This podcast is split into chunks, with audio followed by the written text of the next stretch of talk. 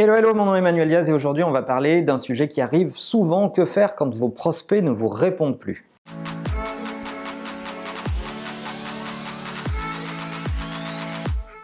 C'est peut-être la question que je reçois le plus en conférence lorsqu'on parle de démarche commerciale et d'efficacité commerciale.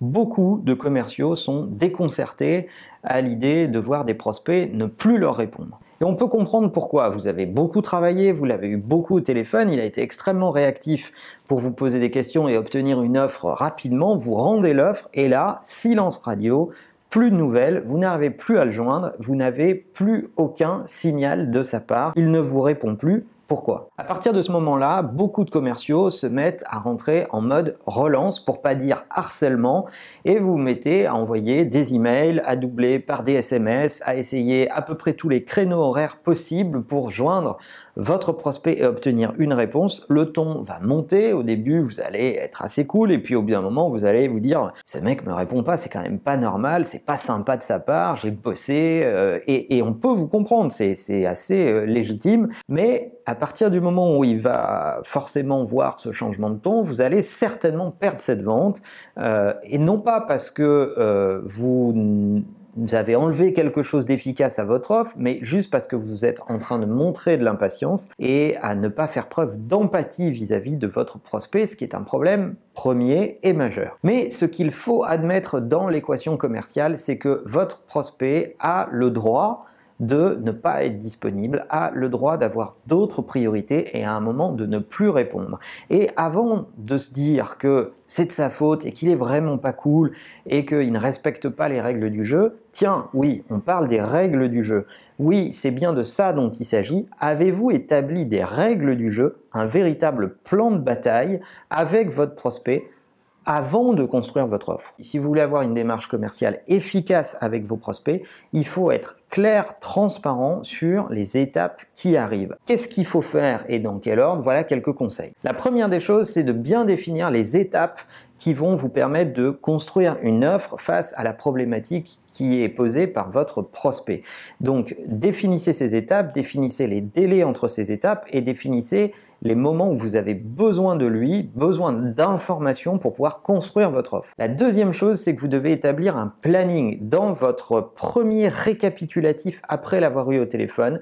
Vous devez faire le récap des besoins que vous avez compris et lui demander de les valider et lui demander de valider le planning qui va être établi pour construire l'offre que vous allez lui envoyer. Alors même si ce sont de toutes petites offres et que c'est facile de faire un devis, eh bien vous allez établir vraiment toutes les étapes. Euh, ben, ça commence par le compte rendu que je vous envoie aujourd'hui. Demain, euh, est-ce que vous pouvez le valider? Après-demain, je vous envoie le devis. Ensuite, on convient d'un jour et d'une heure pour s'appeler et parler du devis et débriefer ensemble et éventuellement l'ajuster. Et ensuite, on s'appelle tel jour et telle heure pour prendre une décision. Si vous avez établi toutes ces étapes, tout sera beaucoup plus clair. Autre élément qui va favoriser votre relation avec lui, c'est de communiquer de façon organisée. Posez-lui la question de savoir quels sont les créneaux horaires euh, sur lesquels il a le plus de facilité à vous répondre et quels sont les canaux qu'il préfère. Est-ce qu'il préfère recevoir des emails, être alerté par SMS quand vous lui avez envoyé quelque chose à valider?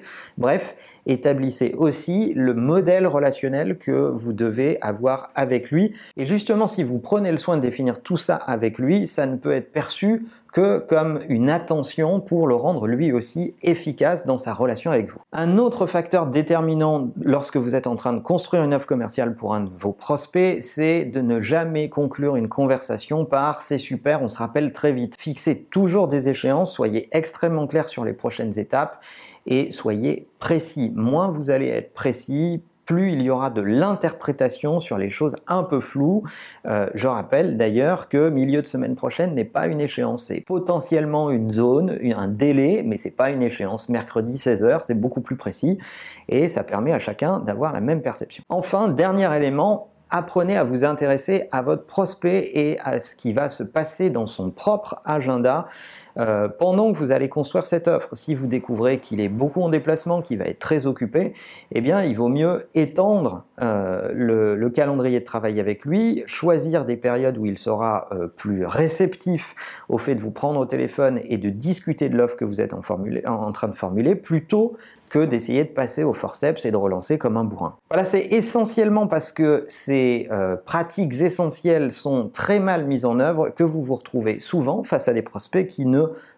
vous répondent pas. Avec cette méthodologie, en gérant vos démarches commerciales avec des plannings projets et presque comme des projets d'exécution, vous verrez que vous aurez des relations beaucoup plus claires et beaucoup plus tenues avec vos prospects euh, et que ça sera euh, beaucoup plus efficace pour eux comme pour vous. Alors on a tous eu des prospects qui ne nous ont pas répondu. Je ne sais pas si vous avez des astuces à partager avec la communauté à ce sujet. Est-ce que vous avez des éléments à rajouter parmi tous ces conseils? N'oubliez pas que l'ensemble de ces épisodes disponibles également en podcast et que la meilleure façon de marcher, c'est de vous abonner. À bientôt.